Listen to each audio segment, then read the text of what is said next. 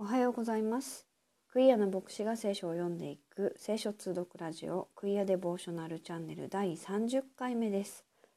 今日はマタイによる福音書の第22章に入ってまいります。えー22章の前半読んでまいりたいと思います。では早速、えー日本語は口語訳、英語はコモンイングリッシュバイブルの翻訳を読んでまいります。マタイによる福音書第22章です。イエスはまた例えで彼らに語って言われた。天国は一人の王がその王子のために婚宴を催すようなものである。王はそのしもべたちを使わしてこの婚宴に招かれていた人たちを呼ばせたがその人たちは来ようとはしなかった。そこでまた他のしもべたちを使わしていった。招かれた人たちに言いなさい。食事の用意ができました。牛も肥えた獣もほふられて、ほふられて、すべての用意ができました。さあ、婚宴においでください。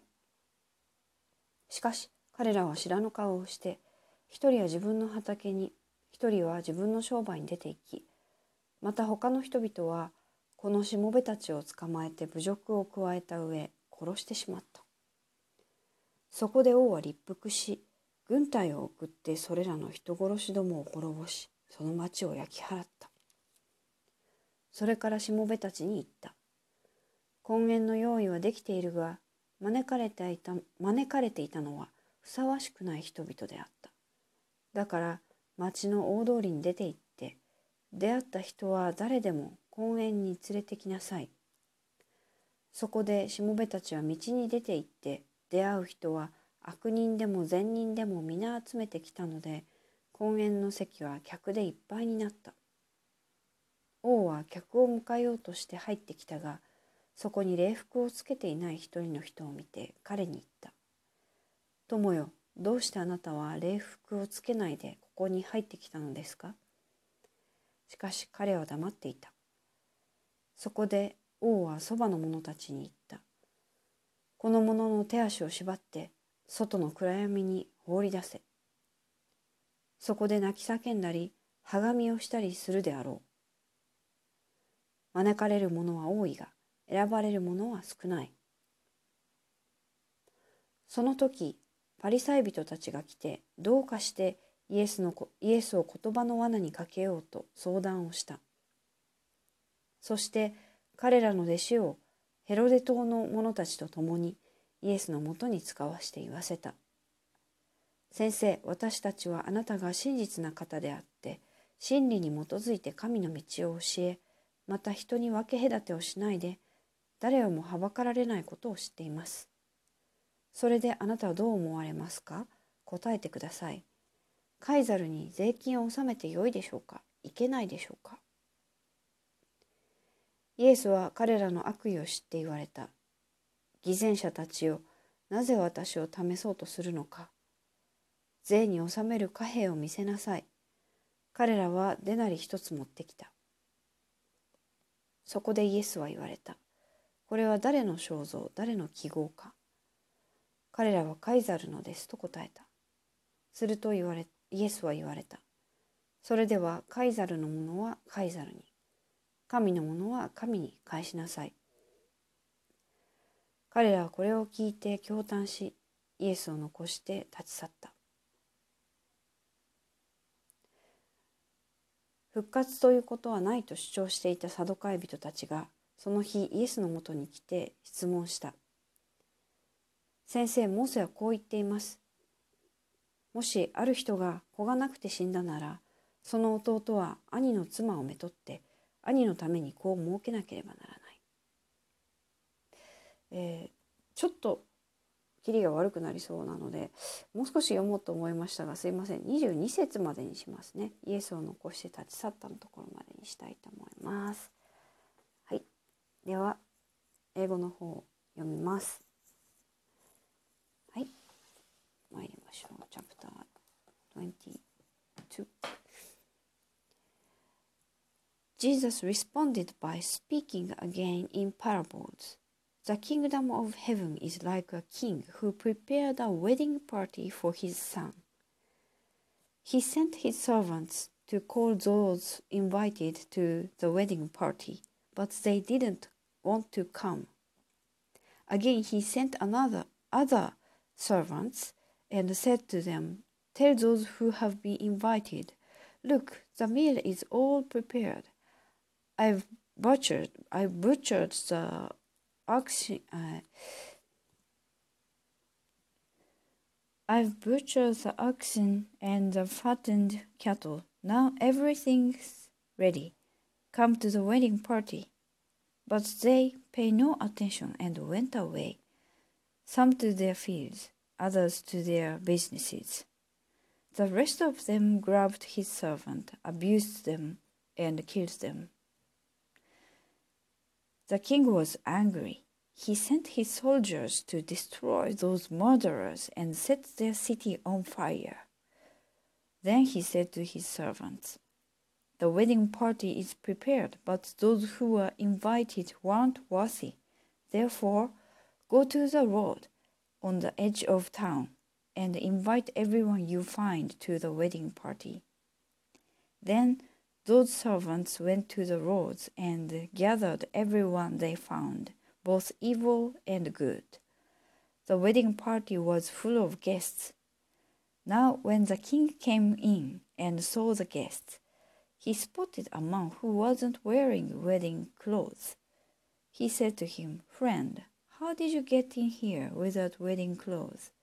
But he was speechless. Then the king said to his servants, Tie his hands and feet and throw him out into the farthest darkness. People there will be weeping and grinding their teeth. Many people are invited, but few people are chosen. Then the Pharisees met together to find a way to trap Jesus in his words.